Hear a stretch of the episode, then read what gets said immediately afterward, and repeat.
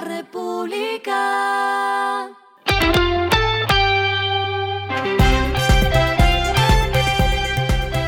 Al final de la jornada, esto es lo que debes saber sobre el comportamiento de los negocios, las finanzas y la economía. Las movidas de hoy fueron.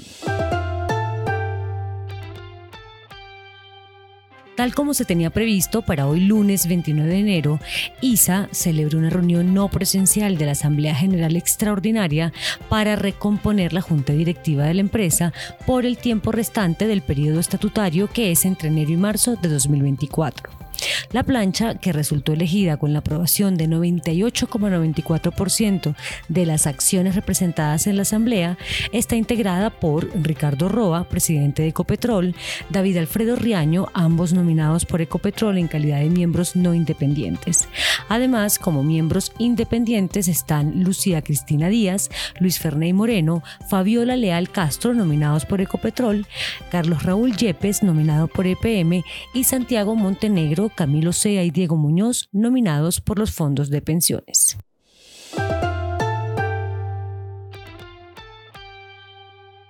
Juan Valdés abrió su primera tienda en Dubái.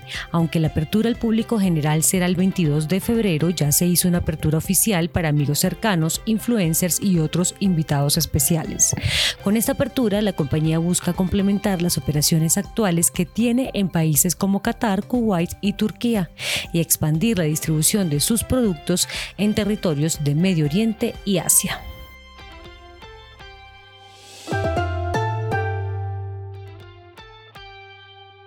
Interrapidísimo informó que implementará un proyecto en el que se sembrarán más de 2.000 frailejones en los páramos afectados por el fenómeno del niño, los cuales fueron adquiridos por el vivero de alta montaña Mousa de Ocetá. Todos ellos están certificados por el Instituto Colombiano Agropecuario ICA. Lo que está pasando con su dinero.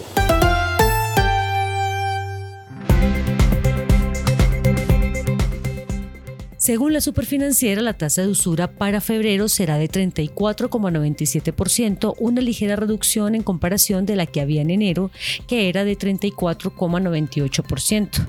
Esto quiere decir que los bancos no podrán cobrar un interés por encima de este techo cuando use sus tarjetas de crédito.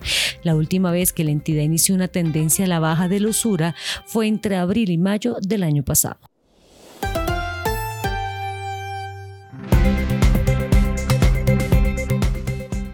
Los indicadores que debe tener en cuenta. El dólar cerró en 3.918,93 pesos, bajó 6,33 pesos.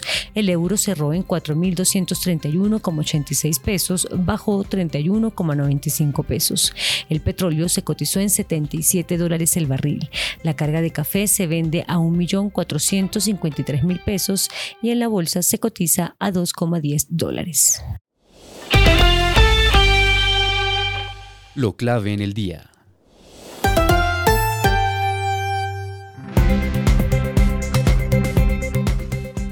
La DIAN informó que el recaudo tributario alcanzó un máximo histórico de 278,9 billones de pesos en 2023. Los datos del año pasado representaron un repunte de 22% frente al año 2022, cuando sumaron 228,3 billones de pesos. Luis Carlos Reyes, director de la entidad, aseguró que el recaudo neto del país creció 2,2% como porcentaje del Producto Interno Bruto entre 2022 y 2023, al pasar de 14% a 16%. A esta hora en el mundo. Renault descartó sus planes de sacar a bolsa su negocio de vehículos eléctricos, revirtiendo el rumbo debido a la falta de apetito por la venta de acciones. El fabricante de automóviles francés dijo que no se cumplen las condiciones actuales del mercado de valores para llevar a cabo de manera óptima el proceso de oferta pública inicial. Y el respiro económico tiene que ver con este dato.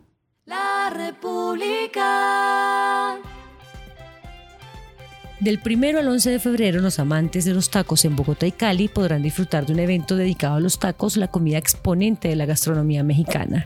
En el Taco Fest, cada plato participante te da tres tacos de autoría y tendrá un valor de 18 mil pesos. La República.